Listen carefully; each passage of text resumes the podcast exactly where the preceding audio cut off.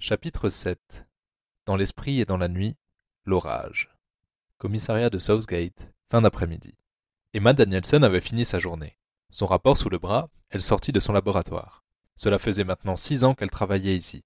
Elle avait fini par s'habituer à l'odeur. Ses collègues, cependant, avaient du mal à s'habituer au fait qu'elle ne possédait pas de pénis, mais un diplôme de médecine criminelle. À qui la faute, pensa-t-elle? Aucun médecin n'avait à l'époque voulu étudier cette spécialisation jugée grotesque jusqu'à ce qu'on commence à résoudre des affaires complexes en utilisant les techniques élaborées par le docteur Lang. Elle avait aussi réussi à trouver un poste ici et en était très fière. Elle faisait de plus un excellent travail, n'en déplaise à ces messieurs. Rainer, en homme avisé, l'avait engagée pour ses compétences et n'avait que faire de son sexe. Elle remonta de son laboratoire au niveau des bureaux, délaissant la faïence d'un blanc immaculé pour les vieux murs assombris de cette éternelle fumée, mélange âpre de tabac, de sueur et de cynisme. Elle s'empressa de transmettre le rapport au sergent Higgins, quelque peu avide de compliments. Elle voulut frapper sur le carreau, mais s'arrêta en s'apercevant qu'il était brisé. Oula, y a une guerre ici? demanda-t-elle d'un ton léger. Higgins ne releva pas la blague. Walters essayait de nettoyer les débris disséminés par son supérieur. Docteur Danielson Qu'est-ce que. Le rapport de votre euh, Larsen, je l'ai fini à l'instant. Cadeau. Elle jeta le rapport à Walters, qui peina à le rattraper. Higgins, assis derrière son bureau, avait la mine dépitée. Trop tard, docteur. Ça servira plus à rien. Coupable est déjà sous les barreaux. Alors, je veux voir cet homme. Lança le médecin avec entrain. Et pourquoi ça? Un autographe? Demanda agacé Higgins. Ses mains, sa physionomie, tout. Il a vraiment eu le geste parfait. Si tuer était un art, nous aurions là un véritable artiste, sergent. Mon avis que vous seriez déçu. Comment est-il? Pitoyable. Il a la tremblote de partout. Walters mima les tremblements de Cyril Clore. Grand? Questionna Emma, interloquée. Pas tant que ça, euh. Moins que moi, dit Walters. mais plus que le sergent. Higgins le regarda en coin. Je vous conseille de vous dépêcher si vous voulez voir le gaillard. Il ne pas à se balancer près d'une corde. Il a signé ses aveux. Non, ça ne colle pas, messieurs. Il devrait être au minimum aussi grand que vous, Walters. Le docteur Danielson prit le dossier des mains de Walters et se pencha sur le bureau. Les deux hommes s'approchèrent, suivant les doigts nerveux de Danielson des yeux. Le regard de Walter se posa un instant, furtif, sur le cou du médecin dont les tendons battaient au rythme de ses mouvements, cordes tendues sous un voile de lait. Là, vous voyez la description de la blessure? Le cou venait d'en haut. Il doit être plus grand que l'arsène, qui faisait un mètre soixante et onze. Et le crochet sur lequel il était planté, vous imaginez bien cette force qu'il fallait pour le hisser. Je doute même qu'un homme seul ait pu faire ça. J'ai déjà de ça, docteur. J'étais sur place. Walters pense qu'il a été jeté du pont. Et Matika, examinant intérieurement l'idée, pas impossible. Si tel était le cas, l'assassin avait joué de malchance. Le sergent continua sur le même ton bourru. Je m'arrêtais à arrêter un grand costaud, et moi avec Clort. Il a signé ses aveux. Mais parfait, voilà. Higgins, voyons, ça ne peut être lui. Pour Rainer, c'est lui, point. Mon rapport est sur son bureau. Le docteur Danielsen jaugea ses deux interlocuteurs. Elle ne croyait en aucun cas ce que Higgins racontait. Il avait quelque chose dans les yeux, une rage sous-jacente. Il suffisait de pousser au bon endroit. Vous n'êtes effectivement bien qu'un patrouilleur alcoolique alors. Je vous prenais pour un vrai policier. Les yeux du sergent se chargèrent de violence. Walters eut peur qu'il la frappe. Il aurait été incapable de l'arrêter, il le savait. Les épais favoris d'Higgins bougèrent. Le dossier, dit le sergent en tendant la main. Emma, heureuse de sa victoire, lui passa les documents. Il lut tout sous l'œil de Walters et du docteur, suivant les lignes d'un index carré, comme écrasé par un marteau.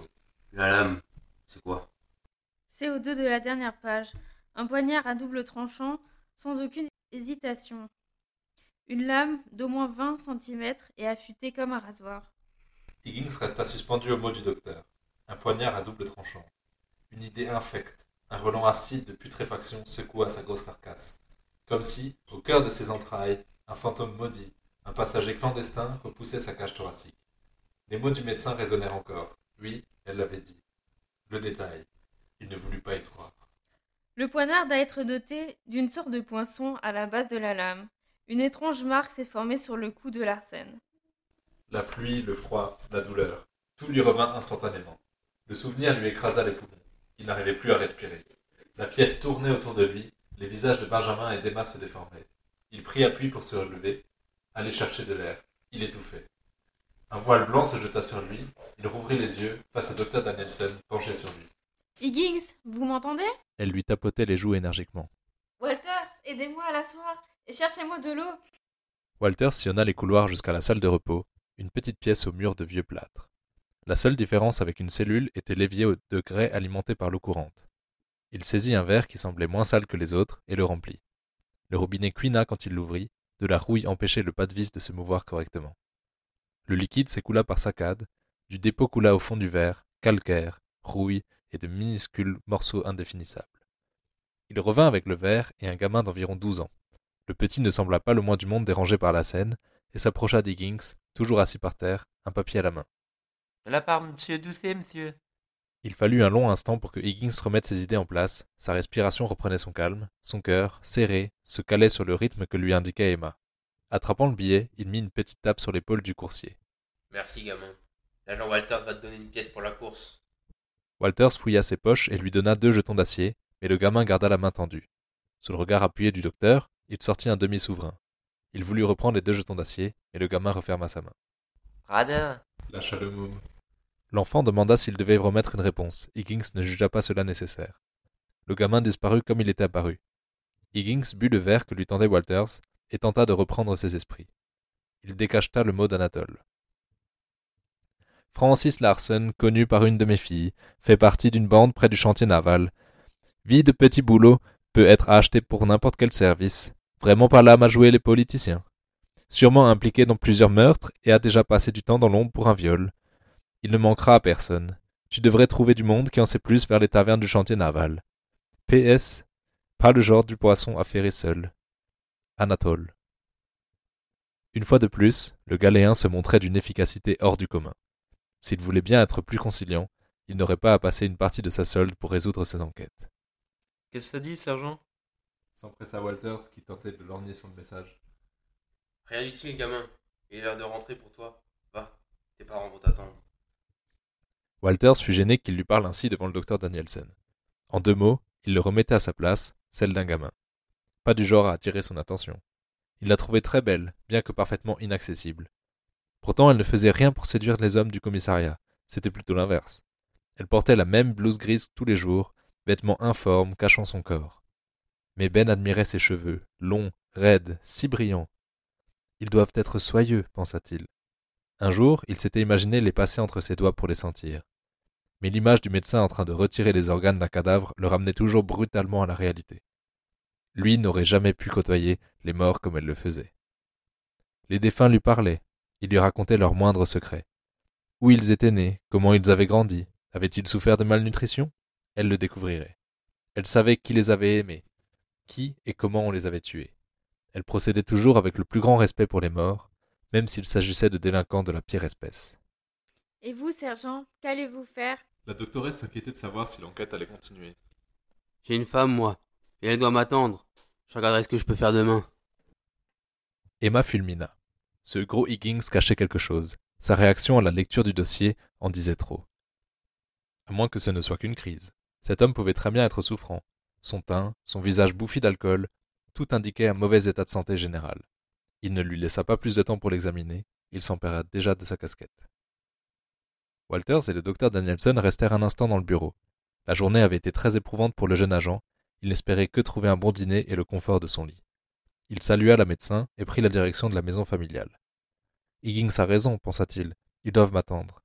Monsieur et madame Walters tenaient un commerce à deux rues du commissariat. Ils y vendaient tout le nécessaire du quotidien. Bougies, allumettes, nourriture, alcool, même de quoi faire de petits travaux. Il avait toujours aimé cette boutique. Enfant, il s'imaginait en devenir le gérant et y couler de jours heureux et calmes, accompagné d'une femme douce, peut-être même avec un fils. L'idée de cette vie sans histoire lui semblait très attrayante à ce moment-là. Pas de Higgins, pas de Rainer, pas de poignard sur la gorge. Oui, il aurait été heureux dans cette petite échoppe. Il se retourna un instant, regarda le commissariat au loin, et il se rappela ce jour, une journée froide de la fin de l'année 1831. Il était dans la boutique avec ses parents quand un homme fit irruption et frappa son père de la crosse de son arme. Il lui brisa le nez. Sa mère fut contrainte de lui donner la caisse. À peine quarante souverains, s'il se souvenait bien. L'homme avait ensuite pris la suite.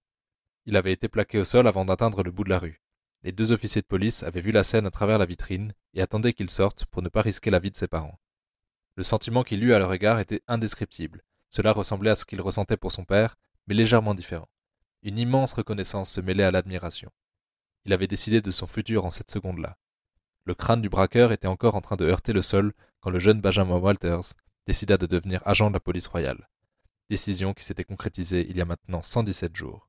Repenser à cette journée lui remonta le moral, et son pas se fit plus décidé. Higgins, lui, mit presque une heure à arriver chez lui.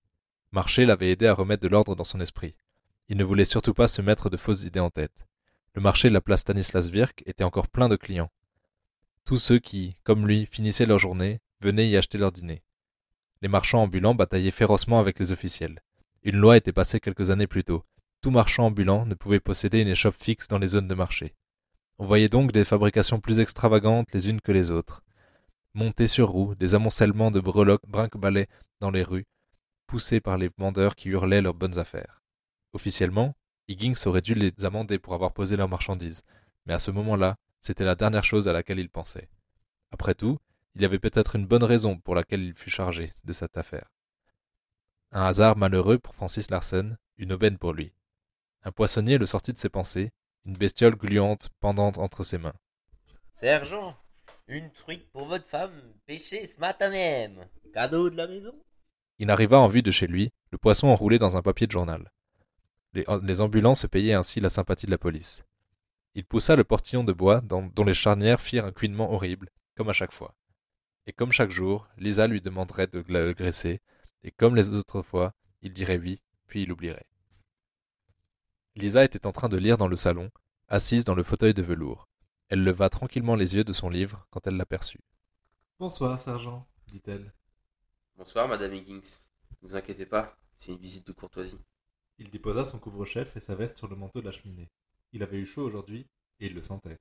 Il s'approcha de sa femme et l'embrassa délicatement. Je vais me laver, mon amour. Lisa se leva pour aller chercher un verre. Son mari semblait en avoir bien besoin. Higgins, qui avait commencé à enlever ses bretelles dans le couloir, la vit. Pas ce soir, Lisa. J'ai encore du travail qui m'attend, mais merci.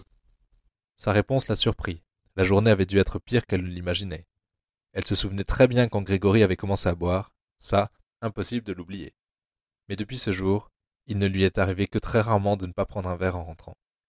Il y avait cette fois où Miller, son coéquipier de l'époque, avait été agressé.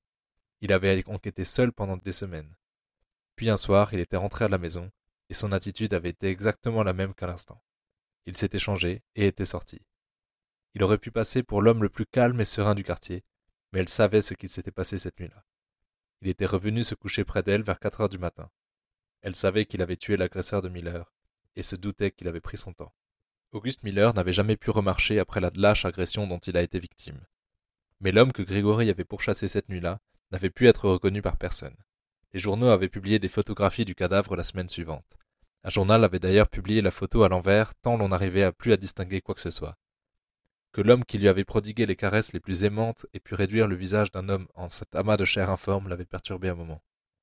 Mais avec le temps, elle comprit avec qui elle s'était mariée.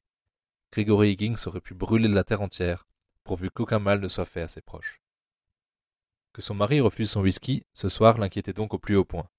Lisa le savait, aucun intérêt à lui poser des questions, il ne dirait rien, il se compterait d'un Tout va bien, mon amour, ne t'inquiète pas. Elle alla dans la cuisine et plaça le poisson dans l'évier. Elle s'en occuperait plus tard. Elle réchauffa le plat de son mari, peu importe ce qu'il allait faire cette nuit-là, il n'irait pas le ventre vide. Œufs, pommes de terre et lard, tout ce qu'il faut pour tenir dehors. Et un grand café corsé. Tous les ingrédients chauffés sur le feu, elle s'essuya les mains et retourna dans le salon. Elle ouvrit le secrétaire qui occupait l'angle de la pièce, passa sa main sous le tiroir principal et y récupéra la clé qui déverrouillait le coffre caché derrière la petite bibliothèque. Un tas de feuilles, actes de propriété, de mariage, de décès et un revolver six coups. Elle le sortit, passa son chiffon dessus et remplit minutieusement le barillet. L'arme chargée, elle la déposa sur le guéridon de l'entrée. Cette arme avait un but bien précis. Grégory avait un pistolet de service, plus précis et de meilleure facture que celui-ci, mais qui avait un défaut énorme. Le calibre des pistolets de la police était unique, afin de pouvoir différencier les balles tirées par eux, ce qui, au vu de la tête de Grégory ce soir-là, n'était pas une bonne idée. Elle retourna ensuite à son livre. Lorsque son mari redescendit, il portait une tenue civile, pantalon et veste de lin brune. Avec ses cheveux mouillés plaqués en arrière, elle le revoyait dix ans auparavant. Il prit son temps pour dîner. La nuit ne tombait que tard en cette période de l'année. Quand Higgins se prépara à ressortir, elle l'accompagna à la porte et lui tendit le revolver. Le policier la fixa des yeux quelques secondes. Je suis encore sûr de rien, Lisa. Je t'expliquerai tout, promis. Lisa enveloppa de ses mains celle de Grégory. Ensemble, ils tenaient l'arme, qu'importe ce qu'il ferait, qu'importe s'il réduisait à nouveau un homme en charpie, elle serait là pour lui. Je sais, Grégory. Il est chargé. Ils s'embrassèrent et Higgins sortit. L'air dans la rue s'était bien rafraîchi, le bleu du ciel ne se changeait en nuances de gris. Face à lui, les façades se découpaient sur cette toile de fond. Au nord, un orage se préparait. Il allait se mouiller ce soir. Les maisons se succédaient de chaque côté de la rue. Il s'était mis en marche à la recherche d'un fiacre. Sa cheville le faisait toujours souffrir, surtout par ses changements d'humidité. Il s'alluma une cigarette et en prit une large bouffée. J'en étais sûr, sergent. Higgins se retourna, la main prête à dégainer le revolver. Cet idiot de Walters lui faisait face, l'air fier de lui en plus. Il s'était changé lui aussi. La tenue civile lui allait mieux que son uniforme trop grand. Il faisait moins jeune. Qu'est-ce que tu fous là, toi? Comme vous. Je me balade, gamin. Avec une arme cachée sous votre veste? Et votre matraque à la ceinture? Drôle de façon de se balader, sergent? Casse-toi, Ben. J'ai pas le temps de jouer. grogna le sergent. Chef, je viens avec vous. Je sais que vous avez les infos. Le mot du barman. Il vous en a dit plus que ce que vous nous laissez entendre. L'assaillit le jeune Walters déjà à sa poursuite. Higgins se retourna et reprit sa marche, espérant qu'il ne le suive pas. Bien sûr, c'était peine perdue. Walters, arrête de m'emmerder, tu veux? Je vais juste vérifier une piste, rien d'important. Tu peux rentrer chez toi. Merde, sergent. C'est ça que vous appelez rien d'important? Le gamin avait, pour il ne savait quelle raison, réussi à le convaincre de l'accompagner. Walters et Higgins s'étaient abrités derrière une caisse de bois. Le temps qu'ils rejoignent le quartier du chantier naval, la nuit était tombée. Les bâtiments autour d'eux formaient une cour, le sol en terre battue était jonché d'objets en tout genre.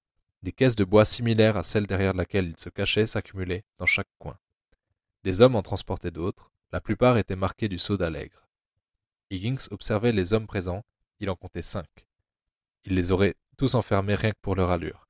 Anatole ne mentait pas. Ces mecs sentaient le mal à des bornes. Le revolver plaqué contre ses reins le rassura. Merci, Lisa. Les gars faisaient des allers-retours entre la cour et un petit bateau à vapeur amarré à l'opposé des deux policiers.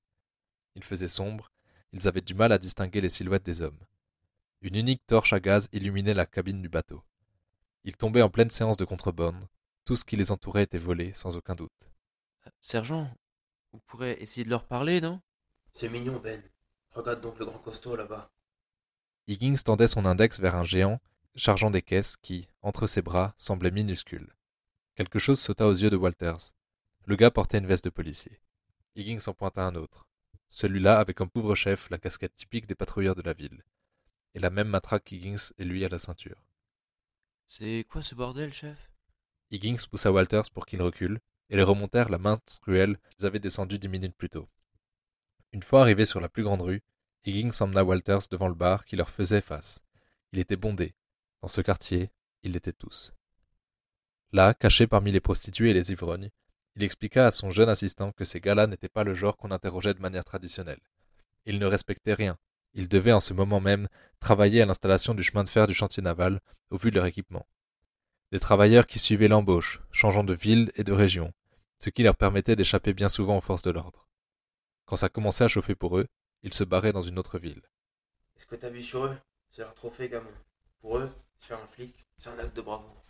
Walters regrettait d'avoir voulu l'accompagner. La première partie l'avait amusé. C'était la première fois qu'il passait dans ce quartier. D'énormes hangars, où l'on pouvait apercevoir les coques des bateaux en cours d'assemblage, des ateliers de charpente navale, des menuisiers. C'était une ville dans la ville. L'ambiance était spéciale ici, bien que toute la ville eût un visage différent pendant la nuit. Il y avait quelque chose d'autre. Walters eut l'impression que chaque homme, chaque femme qu'il avait croisé aurait pu l'étriper et le faire disparaître dans un de ces tonneaux qui jonchaient le quai. À croire que tous les honnêtes gens avaient disparu avec le soleil. Mais étonnamment, ils avaient réussi à obtenir des informations sur Larsen assez facilement. Higgins n'avait pas eu à hausser le ton. À la surprise de Walters, le sergent avait payé pour chaque info. La mort de Larsen ne semblait pas encore être connue ici. On lui désigna le coin dans lequel Larsen traînait. Maintenant qu'il avait vu les hommes qu'il cherchait, il comprenait pourquoi ils avaient eu raison de laisser tomber l'uniforme. Qu'est-ce qu'on va faire, sergent? Ils sont trop nombreux. Il a encore temps de rentrer, Benjamin.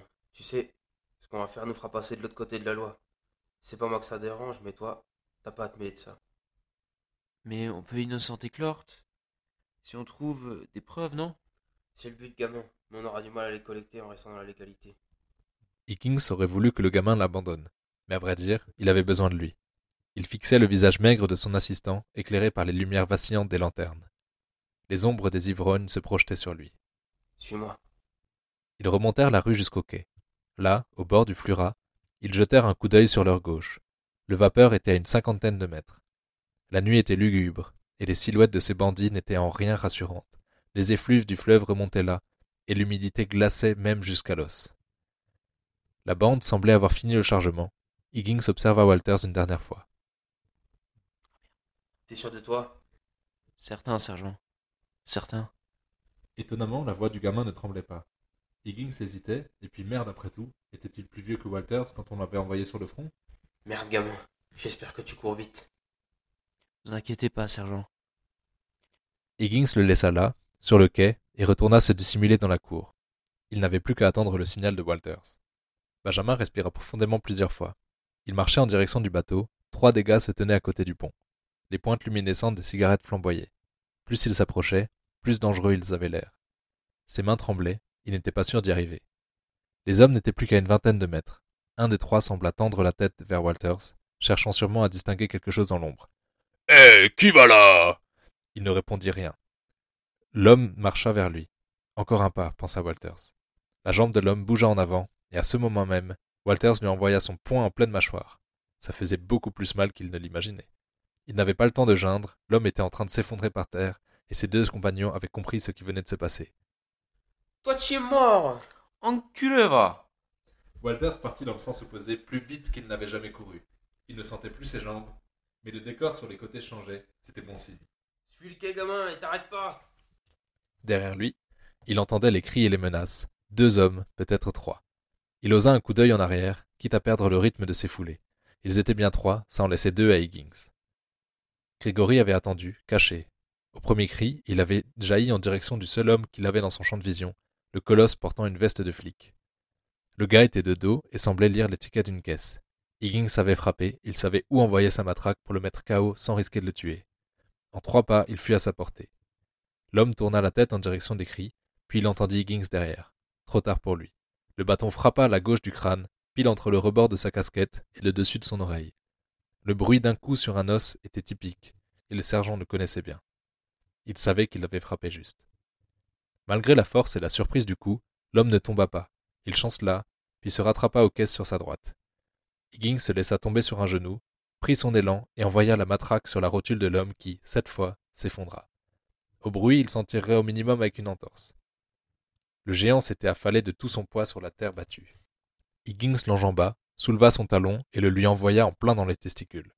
L'homme se plia dans un spasme de douleur, mais il ne hurla pas, le cri venait de plus loin. Plus animal, il exprimait une douleur électrique, brûlante. Les yeux révulsés, l'homme vomit et sembla perdre connaissance. Higgins trébucha sur le bras de sa victime inconsciente. Il se colla au mur de briques sur la droite, qu'il longea en se rapprochant du quai. Un frisson lui parcourait le dos en imaginant ce qu'il verrait une fois passé l'angle du mur. Si tout s'était bien passé, il n'y aurait peut-être qu'un homme ou deux. Mais il pourrait aussi y avoir Walters blessé, voire mort. Il sortit le revolver de son holster et en arma le chien. Collé à l'angle, il inspira profondément. Il n'y avait aucun bruit, juste le léger clapotis du fleuve. Il surgit en braquant l'arme face à lui. Rien. Rien d'autre si ce n'est le calme du fleuve. Le plan n'était peut-être pas si stupide après tout. Comme, comme il l'imaginait, le bateau était prêt à partir et le charbon devait déjà brûler dans la cheminée au vu de la fumée qui s'en échappait. Il devait se dépêcher. Walters avait beau être endurant, il ne tiendrait pas des heures. Il allait chercher le grand costaud quand il se rendit compte qu'une masse traînait sur sa gauche. Un homme. Sursaut d'inquiétude. Walters? Non. Il s'en approcha, gardant son arme braquée face à lui, et d'un geste, fit rouler la pierre de son briquet sur son pantalon. Vif crépitement et, dans le halo de lumière jaunâtre, un homme, la quarantaine, allongé par terre. Un filet de sang coulait de sa bouche, et il avait l'air d'être s'être pris le chaos de l'année. Higgins l'observa incrédule. Le gamin avait frappé fort, et bien. Deuxième bonne nouvelle, celui-là devait peser vingt kilos de moins que l'autre monstre. Il le saisit par les épaules et le traîna sur le pont du bateau, le laissant s'écraser sur les caisses de vin. Il eut besoin de quelques secondes pour définir quelles étaient les commandes de vapeur, puis il les actionna. L'embarcation, dans un sifflement, se mit à découper l'eau phosphorée. Il mit plein gaz. Sur le côté de la cabine, la lampe à huile éclairait tant bien que mal le quai. Walters devait avoir fait au moins un kilomètre. Tant mieux, il y aurait moins de bateaux à coster s'il s'éloignait du chantier. Walters imaginait les hommes le rattraper, ce qu'ils lui feraient. Les salauds ne semblaient pas ralentir. Lui, en revanche, sentait le feu qui brûlait ses jambes. Les trois hommes ne l'insultaient plus, c'était bon signe, ils gardaient leur oxygène pour la course. Ses pieds frappaient le pavé, les secousses se répercutaient dans son dos, il avait mal, mais au moins il était encore en vie. Ses poumons étaient incandescents, le moindre souffle lui déchirait la gorge. Il revoyait la tête des trois hommes qui le poursuivaient, et ça lui donnait du courage. Il n'était même plus sûr d'avoir peur. Derrière, un homme hurla, la voix rauque comme s'il s'arrachait des lambeaux de tranchée à chaque syllabe. Oh Je vais t'attraper, petite pédale Et je te promets que je vais t'enculer jusqu'à ce que t'en crèves Pulsion dans les tripes, plutôt plongé dans le fleuve que laisser ses mecs mettre la main sur lui.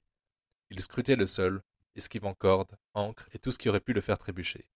Sautant par-dessus les caisses, renversant tout ce qui aurait pu ralentir ses chasseurs.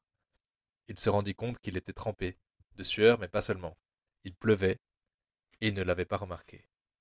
De grosses gouttes éclataient sur le sommet de son crâne. Ses poursuivants ne lâchaient pas le morceau. Ces hommes le traqueraient jusqu'au bout de la ville. Il imaginait qu'il serait lent, il n'avait pas l'air très sportif. Il s'était bien trompé. Un éclair illumina le ciel une fraction de seconde, et Walters eut envie de s'effondrer sur le sol.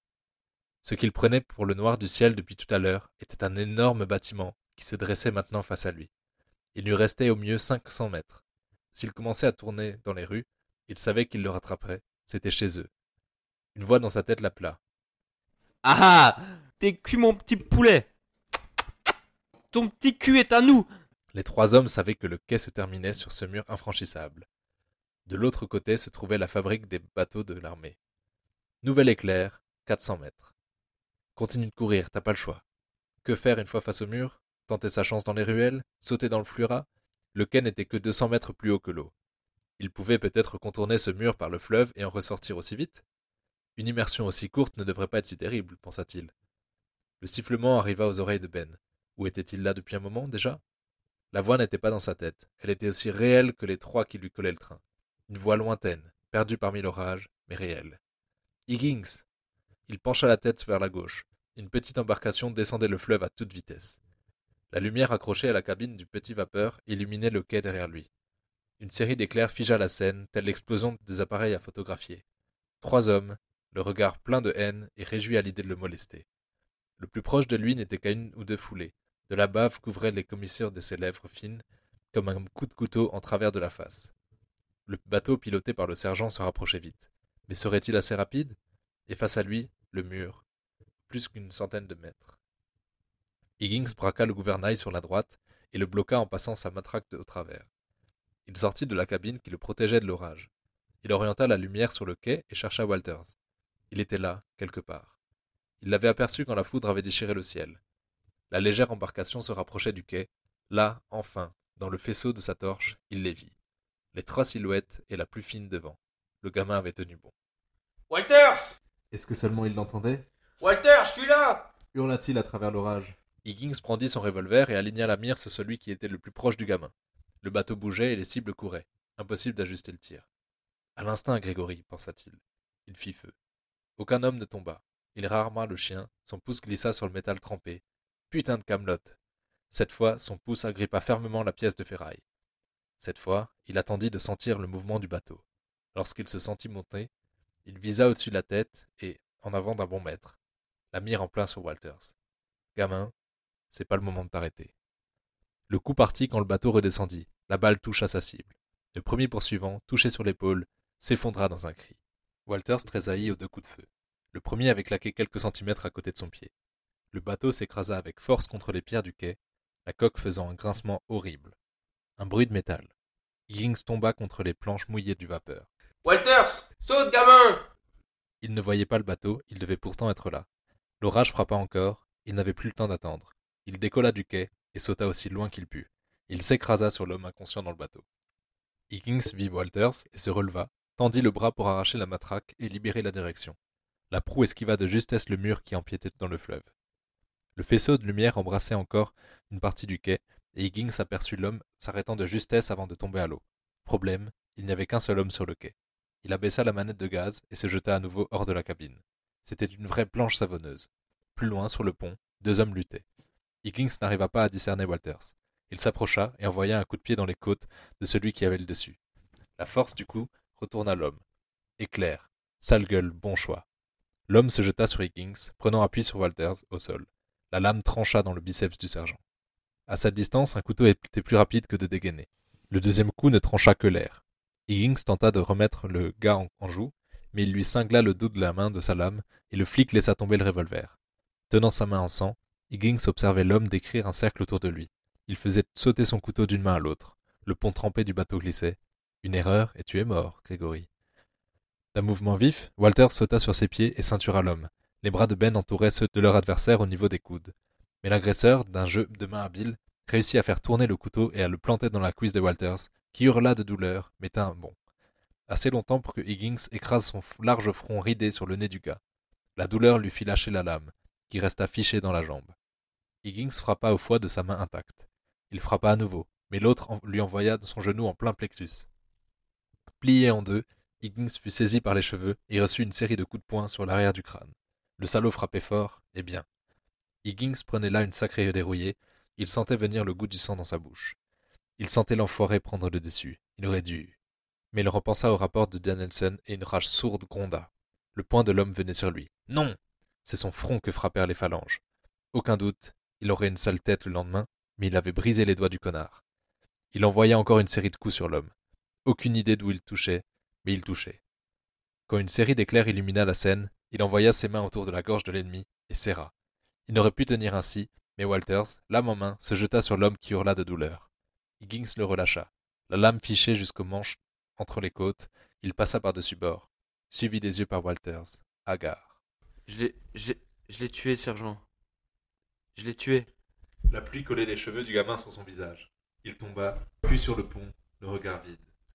C'était lui ou nous, gamin hurla Higgins pour surmonter le fracas de l'orage. Je l'ai tué. Le bateau s'était doucement laissé porter par le courant du fleuve, tant Higgins avait baissé la manette contrôlant l'arrivée du vapeur. Walter s'était effondré juste après son coup de grâce. Il était secoué de tremblements. Après quelques minutes, il fut pris de terribles nausées et vomit ses tripes par-dessus bord. Higgins connaissait bien cette sensation. Avec le temps, il arrivait à en contrôler une partie. Les tremblements, en revanche, le prenaient lui aussi. Sa main avait beaucoup saigné jusqu'à ce qu'il la bande d'un bout de tissu. La blessure de Walters l'inquiétait beaucoup plus. Il avait utilisé sa ceinture pour lui faire un garrot, mais il avait peur que le gamin ait perdu trop de sang. Le 56 de la rue des Fontaines, s'il se souvenait bien. Il avait vu l'adresse sur sa fiche de renseignement à l'époque. Il espérait deux choses qu'elle n'ait pas déménagé et qu'elle ne soit pas mariée. Si la carte d'Arcs qu'il s'était faite dans sa tête pendant toutes ces années de service était juste, il pouvait rejoindre un des canaux servant à approvisionner le quartier de la Croix-Bleue. De là, il pourrait remonter la rue des Canonniers et arriver rue des Fontaines. Il se sentait capable de faire ça avec Walters sur le dos. Il ne le laisserait pas se vider de son sang dans ce bateau déglingué. Il aida Walters et l'emmena jusqu'au four à charbon. Désolé, mais si tu veux t'en sortir, va falloir pelleter. La vapeur se fait pas tout seul. Plus inquiétant que sa blessure, le regard de Walters fixait le minerai noir avec désolation. Sans hésitation, Higgins rejoignit une caisse qu'il ouvrit d'un coup de matraque. Il força le gamin à enquiller une demi-bouteille de rouge. Ça ne pouvait pas faire de mal. Il prit la barre et poussa l'embarcation au maximum. Plus de charbon, gamin Le souci n'était pas d'arriver jusqu'au canal d'approvisionnement. Le souci était leur témoin inconscient sur le plancher du bateau. Que faire de celui-là? Il ne pourrait pas emmener Walters et lui en même temps. Et hors de question de laisser seul l'unique homme encore capable de leur donner des infos sur Larsen. Le gamin devait avoir trouvé la méthode spéciale, c'est certain. Il savait qu'ils avaient bien fait. Celui qui avait rendu Auguste infirme était de la même trempe que cela. Des salauds prêts à tout pour se faire un flic. Le pire, c'est qu'ils ne s'en cachaient même pas. Ces raclures en étaient fiers. Pour eux, récupérer l'uniforme d'un patrouilleur mort était un symbole de force. Higgins n'éprouvait aucune pitié pour l'homme dont il venait de prendre la vie, et espérait profondément que celui qui l'avait laissé inconscient sur le quai s'en tire mal. Si seulement il pouvait porter des uniformes aussi voyants que ceux de ses collègues, il se ferait un plaisir de les descendre un par un en pleine rue. Le canal était en vue. Il était juste assez large pour qu'il croise une embarcation de même envergure. Des quais étaient aménagés tous les vingt mètres, permettant aux marchands de décharger leurs denrées. Il eut du mal à reconnaître l'endroit, ce n'était pas son quartier. Bien trop cher pour lui. Les bâtisses étaient élégantes et bien entretenues. Des fleurs ornaient les rues. Il se souvint s'y être promené avec Lisa un jour, sous la neige. Il arrêta les machines et laissa le vapeur se couler doucement jusqu'à la petite avancée. Il sauta du bateau et, essayant d'oublier la douleur de son bras droit, il amarra le bateau à un poteau. Il redescendit pour aider Walters à sortir, mais avant ça, le témoin. Il lui défit sa ceinture et lui en serra les bras. D'une corde, il attacha ses poignets et ses pieds. Le gars n'avait pas bougé d'un poil. Soit le petit lui avait vraiment mis un chaos incroyable, soit il ne se relèverait jamais. Il appliqua ses doigts sur sa gorge pour s'assurer que le gaz leur servirait encore à quelque chose, puis le bâillonna. Ficelé, il le balança au bas de l'escalier, sous la cabine. Il tiendrait bien le temps que Walter se fasse recoudre. Le jeune Benjamin pesait tout de même plus lourd qu'il ne le pensait, et pour ajouter à la pénibilité, les rues du quartier de la Croix-Bleue étaient en pente. Et il s'était trompé de rue, deux fois. Il priait pour ne croiser personne. Ce duo invraisemblable, en pleine nuit, risquait d'attirer les problèmes. Mais ils y étaient arrivés, au 56 rue des Fontaines. Il appuya plusieurs fois sur le bouton marqué Danielson. Bon sang, il espérait vraiment qu'elle ne soit pas mariée. D'après mon rapport d'autopsie, vous n'avez pas acheté Arco. Pff, quelle vie de merde. Merci infiniment pour votre écoute. L'histoire vous plaît? Le roman complet vous plaira encore plus. N'hésitez pas à vous procurer un exemplaire pour encore plus de suspense et d'intrigues toujours plus intenses. Le lien pour le commander est en description.